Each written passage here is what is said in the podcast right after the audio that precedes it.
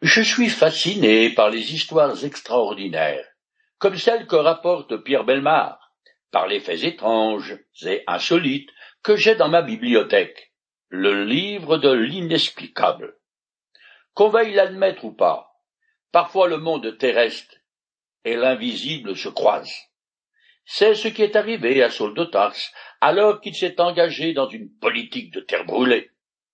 Après avoir fait un voyage d'une semaine pour aller en Syrie chasser le chrétien et détruire l'église, il arrive en vue de la ville de Damas quand tout à coup, Luc nous dit, il fut environné d'une lumière éclatante qui venait du ciel.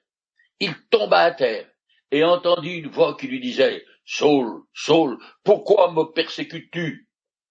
Qui es-tu, Seigneur? Moi, je suis Jésus que tu persécutes. Au grand mot, les grands remèdes. Le Seigneur a décidé d'arrêter net la folie furieuse de son ennemi, mais tout en le ménageant. Je continue à lire dans le chapitre 9 du livre des actes. Ses compagnons de voyage restèrent figés sur place, muets de stupeur. Ils entendaient bien la voix, mais ne voyaient personne. Saul se releva de terre, mais il avait beau ouvrir les yeux, il ne voyait plus. Il fallut le prendre par la main pour le conduire à Damas. Il resta aveugle pendant trois jours et ne mangea ni but. Les compagnons de Saul entendent le son d'une voix, mais n'en distinguent pas les paroles qui sont d'ailleurs en hébreu. Et ne voient personne. Luc établit un contraste saisissant entre le Saul qui fulminait sur la route déterminé à se saisir des chrétiens et à les éliminer, est-ce cet homme maintenant humilié et aveugle qui doit être conduit par la main comme un tout petit enfant? Désormais, le futur apôtre Paul aveugle doit attendre jusqu'à ce qu'il reçoive son ordre de mission de la part du Seigneur. Le Saint-Esprit a fermé physiquement ses yeux, mais les a ouverts spirituellement afin qu'il voie le Seigneur Jésus ces trois jours de cécité sont une sorte de retraite spirituelle pour Saul. Il les a consacrés à un jeûne d'affliction et un temps de prières et de réflexion. Il a vécu un chamboulement intérieur extraordinaire et comparable à l'éruption d'un volcan. Dans la conversion de Saul, l'Esprit du Seigneur utilise sa connaissance quasi parfaite de l'Ancien Testament, ainsi que la prédication d'Étienne qu'il a entendue, et qui sans nul doute l'a profondément troublé. De plus, je me dis que Saul est peut-être bien hanté par le souvenir des derniers moments d'Étienne qui, juste avant de mourir, a fixé ses regards sur le ciel et a dit Écoutez, je vois le ciel ouvert et le Fils de l'homme debout à la droite de Dieu. Saul lui avait beau regarder, il n'a rien vu. Mais en observant le visage rayonnant d'Étienne, il a été convaincu qu'il avait vraiment une vision céleste. Peut-être que tout cela est gravé dans sa mémoire et le tourmente, ce qui expliquerait aussi sa haine démesurée contre les chrétiens. Maintenant, Saul sait que ce Jésus qu'il persécute vit dans la gloire. Il l'a vu et entendu une profonde et douloureuse repentance s'est emparée de lui. Je continue. Or, à Damas vivait un disciple nommé Ananias. Le Seigneur lui apparut dans une vision et lui dit Ananias. Oui, Seigneur, répondit-il. Et le Seigneur lui dit Lève-toi et va dans la rue qu'on appelle la rue droite, dans la maison de Judas, demande à voir un nommé Saul, originaire de Tarse, car il priait dans sa vision. Il a vu un homme du nom d'Ananias entrer dans la maison et lui a posé les mains pour lui rendre la vue. Ce genre de vision n'est pas rare dans l'Ancien Testament. C'est de cette manière, par exemple, qu'a commencé la vocation de Samuel, le plus grand juge d'Israël, d'après son nom. Ananias est un juif devenu chrétien. Il, a vraiment besoin d'une telle révélation, parce que Saul terrifiait tous les disciples qui cherchaient par tous les moyens à l'éviter. Si le Seigneur lui a parlé en pleine nuit, alors qu'il dort paisiblement du sommeil du juste, le réveil a dû être brutal. Tout ce qu'il a entendu et qu'il doit, tout ce qu'il a entendu, c'est qu'il doit aller voir le persécuteur. C'est un peu comme si le Seigneur lui demandait d'entrer dans la cage au lion. La rue droite, où se trouve Saul, a une trentaine de mètres de large et partage la ville en deux. C'est une voie principale qui relie deux portes d'accès à la ville dans le sens ouest-est. Tars, d'où Saul est originaire, était la capitale de la Cilicie, une province de l'Asie mineure située entre la Méditerranée au sud et la haute chaîne du Taurus au nord. C'était une ville distinguée par sa culture scientifique et littéraire, comme Athènes et Alexandrie. Je continue.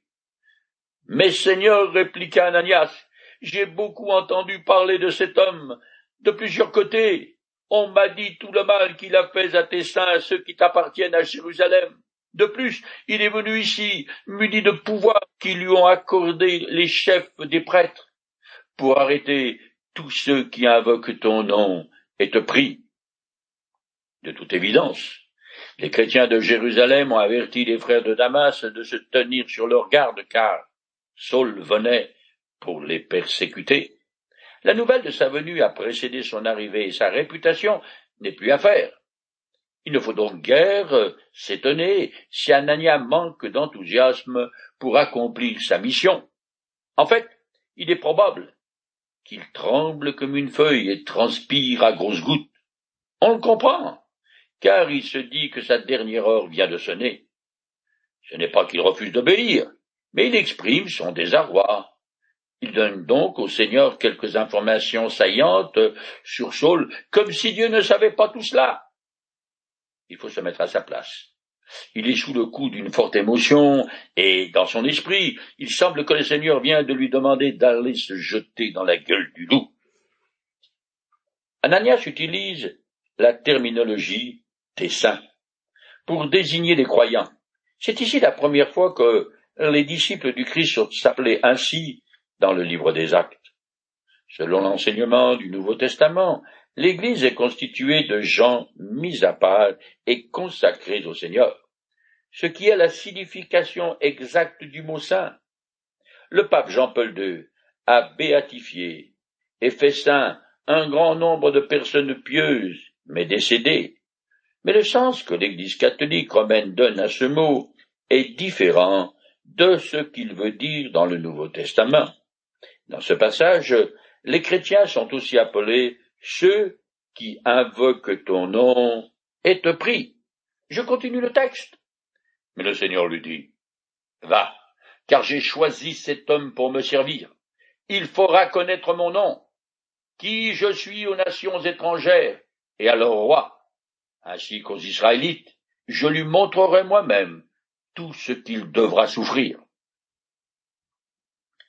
Le Seigneur confirme l'ordre de mission, et par bienveillance, il exprime aussi à quoi il destine Saul, pourquoi il l'appelait à son service? Tout d'abord, il devra porter le nom de Jésus devant trois groupes de personnes. Premièrement, les non-juifs. Ensuite, les hauts dignitaires romains, comme par exemple les gouverneurs Félix, euh, Porcius Festus, le roi Hérode Agrippa II et l'empereur Néron. En troisième lieu, il annoncera Jésus-Christ à ses frères israélites. Chaque fois que Paul allait dans une nouvelle ville, sa stratégie consistait à se rendre d'abord dans la synagogue pour y prêcher le Christ. Cela lui servait de porte d'entrée dans la ville religieuse de la cité. Ensuite, il s'adressait aux non-juifs avec lesquels il passait le plus clair de son temps et de son énergie. Le Seigneur dit aussi avoir appelé Saul à son service pour qu'il le glorifie en souffrant pour son nom. Dans une de ses lettres, l'apôtre Paul fait un inventaire partiel de ses souffrances qui montre bien combien la prédication de Jésus s'est littéralement réalisée dans sa vie. je lis ce passage tout à fait extraordinaire. J'ai travaillé davantage, j'étais plus souvent en prison, j'ai essuyé infiniment plus de coups, plus souvent j'ai vu la mort de près. Cinq fois j'ai reçu des Juifs les quarante coups moins un. Trois fois j'ai été fouetté, une fois lapidé. J'ai vécu trois naufrages. J'ai passé un jour et une nuit dans la mer. Souvent en voyage, j'ai été en danger au passage des fleuves, en danger dans des régions infestées de brigands, en danger à cause des Juifs, mes compatriotes, en danger à cause des païens, en danger dans les villes, en danger dans les contrées désertes, en danger sur la mer, en danger à cause des faux frères. J'ai connu bien ces travaux et des peines de nombreuses nuits blanches, la faim, la soif, de nombreux jeûnes, le froid et le manque d'habits, et sans parler du reste, je porte mon fardeau quotidien, le souci de toutes les églises. C'est un parcours du combattant particulièrement rude. En le lisant, il est difficile d'imaginer un chrétien qui ait souffert davantage que l'apôtre Paul pour le nom de Jésus-Christ. Je continue le texte. Ananias partit donc et, arrivé dans la maison, il imposa les mains à Saul et lui dit, Saul, mon frère, le Seigneur Jésus qui t'est apparu sur le chemin par lequel tu venais, m'a envoyé pour que la vue te soit rendue et que tu sois rempli du Saint-Esprit. Saul ne voit pas celui qui le touche et qui lui parle. Mais avec quelle émotion il a dû entendre ces paroles. Saul, mon frère. Ananias est le premier disciple qui appelle Saul un frère dans la foi. Quel changement! Il n'est plus l'ennemi à fuir, mais un croyant en Jésus-Christ. Dans ce passage, l'imposition des mains est associée à la guérison de la cécité et à la plénitude de l'esprit que Paul reçoit en vue de son futur service pour le Seigneur. Je continue. Au même instant, ce fut comme si des écailles tombaient des yeux de Saul, et il vit de nouveau. Alors il se leva et fut baptisé. L'aveuglement de Paul, de même que sa guérison miraculeuse, sont symptomatiques de sa condition spirituelle. Plus loin dans le livre des actes, il témoigne de sa conversion devant le grand prêtre et le conseil juif. C'est alors qu'il rapporte que le Seigneur avait donné à Ananias des instructions précises le concernant, dont l'exhortation de se faire baptiser. Le baptême par immersion de Paul est le sceau de sa décision de placer sa confiance totale en Jésus-Christ, et non plus dans les pratiques strictes du judaïsme des pharisiens. Il faut aussi remarquer que le futur apôtre Paul est baptisé par un simple disciple. Le Nouveau Testament enseigne clairement le sacerdoce universel de tous les croyants. Si Saul avait été baptisé par un apôtre, ça l'aurait placé dans une sorte de dépendance et de soumission à son égard. Or, il ne fallait pas qu'il en soit ainsi. Je continue. Puis il mangea et reprit des forces. Saul passa quelques jours parmi les disciples à Damas, et dans les synagogues. Il se mit tout de suite à proclamer que Jésus est le Fils de Dieu. Saul met fin à son jeûne et à sa repentance profonde après son baptême. Sa conversion prouve que Jésus est ressuscité, qu'il est vivant et tout-puissant pour attirer les hommes à lui et établir son règne sur la terre. Les chrétiens de Damas doivent être éberlués.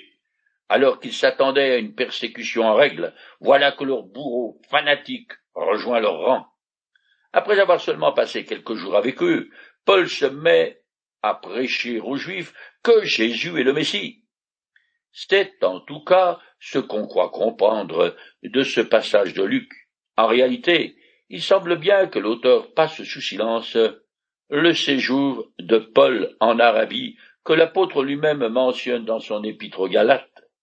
C'est le moment de préciser que ce n'est pas parce qu'on a du mal à établir une chronologie rigoureuse des événements qu'il y a un problème. Sur la route de Damas, le Christ s'est présenté à Saul sous son nom humain de Jésus. Mais maintenant, Paul connaît sa véritable identité. Il sait, sans l'ombre d'un doute, qu'il est le Fils de Dieu et le Seigneur de gloire. Saul a subi une transformation totale, une véritable métamorphose. Je continue. Ses auditeurs n'en revenaient pas. Ils étaient eux d'eux-mêmes. Tous disaient, voyons, n'est-ce pas lui qui s'acharnait à Jérusalem contre ceux qui, dans leurs prières, invoquent ce nom-là? N'est-il pas venu ici exprès pour les arrêter et les ramener au chef des prêtres? Mais Saul s'affirmait de jour en jour dans la foi, et les Juifs qui habitaient à Damas ne savaient plus que dire, car il leur démontrait que Jésus est le Messie. Les Juifs sont en état de choc. Ils n'en croient pas leurs oreilles, mais ne sont pas capables d'argumenter contre la sagesse de Paul. Il faut dire que son arrière-plan et son éducation l'ont parfaitement préparé pour le ministère que Dieu lui a confié. Il connaît le grec et l'hébreu sur le bout des doigts, et parce qu'il a été éduqué à Tars, une ville universitaire, dirait-on aujourd'hui, la culture grecque de ses philosophies lui sont très familières. Né de père juif, qui a acquis la citoyenneté romaine, il jouit lui-même de tous les privilèges d'un citoyen romain. De plus, il est imbibé de judaïsme, versé et très à l'aise dans la théologie de l'Ancien Testament. En effet, il a étudié à Jérusalem, dans les écoles rabbiniques, sous la direction du célèbre maître rabbin Gamaliel, suite à quoi il est devenu pharisien, adhérent à l'interprétation la plus stricte de la loi de Moïse. Selon la coutume juive, il a aussi appris un métier séculier qui lui permet de subvenir à ses besoins où qu'il aille. Paul s'est fabriqué des tentes, et en plus de tous ses atouts humains, Dieu lui donna des dons spirituels et une perspicacité hors pair pour tout ce qui concerne la foi chrétienne. Je continue. Après un certain temps, les Juifs résolurent de le faire mourir. Saul eut vent de leur complot. Jour et nuit, il faisait même surveiller les portes de la ville, avec l'intention de le tuer. Mais une nuit, les disciples qu'il enseignait l'emmenèrent et le firent descendre dans une corbeille le long du rempart. Un des thèmes du livre des actes qui apparaît bien dans ce passage est l'opposition des chefs religieux à l'évangile de Jésus-Christ. Comme je l'ai déjà dit, Luc comprime le récit et omet le bref séjour de Paul en Arabie. En tout cas, les plans de Saul d'éliminer des chrétiens de Damas ont pris une toute autre tournure. À peine arrivé à destination, il a été emmené aveugle dans la ville et en rempart plus tard dans un panier. Ironiquement, c'est le persécuteur qui est l'objet de persécution. Dès les premiers pas dans sa carrière d'apôtre, il subit la violence, la violente opposition des Juifs.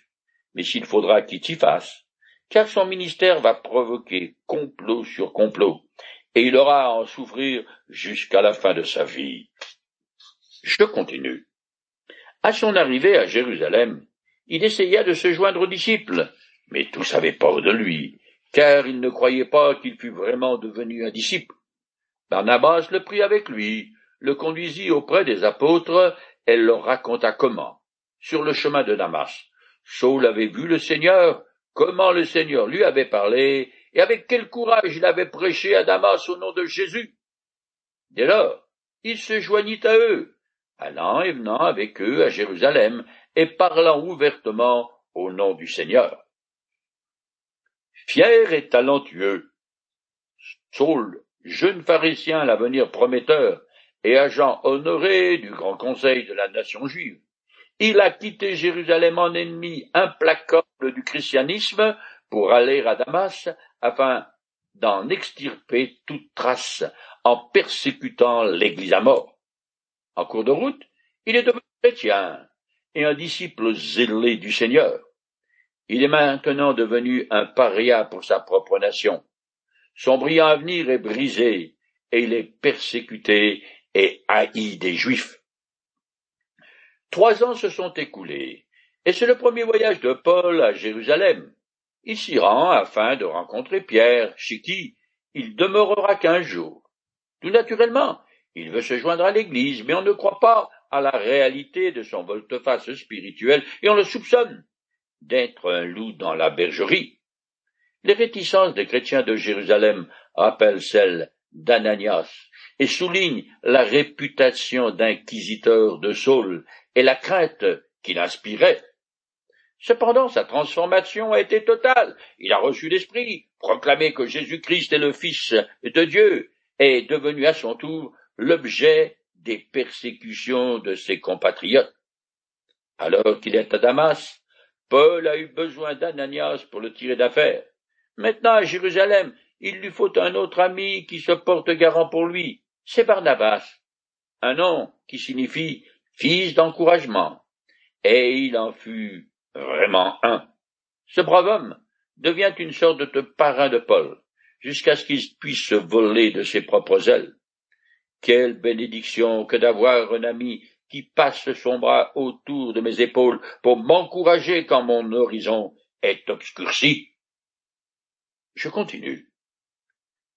Il avait aussi beaucoup d'entretiens et de discussions avec les juifs de culture grecque. Mais ceux-là aussi cherchèrent à le faire mourir. Quand les frères l'apprirent, ils le conduisirent jusqu'à Césarée, et de là le firent partir pour Tarse. Tarse se trouve en Asie mineure, au centre-sud de la Turquie, proche du golfe d'Alexandrette en Méditerranée. Paul témoigne de Jésus-Christ aux Juifs ayant un arrière-plan grec, poursuivant ainsi l'œuvre d'Étienne dont il avait précédemment approuvé le meurtre. Quel retournement de situation. Mais comme l'argumentation de Paul est trop solide pour eux, un nouveau complot se trame contre lui en coulisses, et il doit à nouveau s'enfuir. Pour sa ville natale, cette fois-ci. Peut-être y avait-il de la famille, mais il n'en parle jamais. En tout cas, il n'est certainement pas demeuré inactif pendant ce séjour au loin, car on apprend, plus loin, qu'il y a en Cilicie des églises. Elles ont peut-être bien été fondées par Paul. L'apôtre ne connaîtra jamais une vie de repos, un style club méditerranéen. Son existence va se composer d'une suite incessante de dangers, de coups, de complots et d'emprisonnements. Sa conversion est l'un des événements les plus importants du livre des actes. Elle est d'ailleurs racontée deux autres fois par Luc. Ce changement radical de direction a conduit Saul d'un rôle de persécuteur de l'Église à celui de prédicateur zélé et puissant de l'Évangile de Jésus-Christ. Les circonstances extraordinaires qui ont entraîné la métamorphose de Saul de Tarse sont tout à fait inhabituels, car ce n'est pas une simple vision ou un ange qui lui est apparu, mais le Seigneur lui-même. D'ailleurs, Paul considère cette apparition de Jésus ressuscité la même que celle qu'ont vue et vécue les autres apôtres.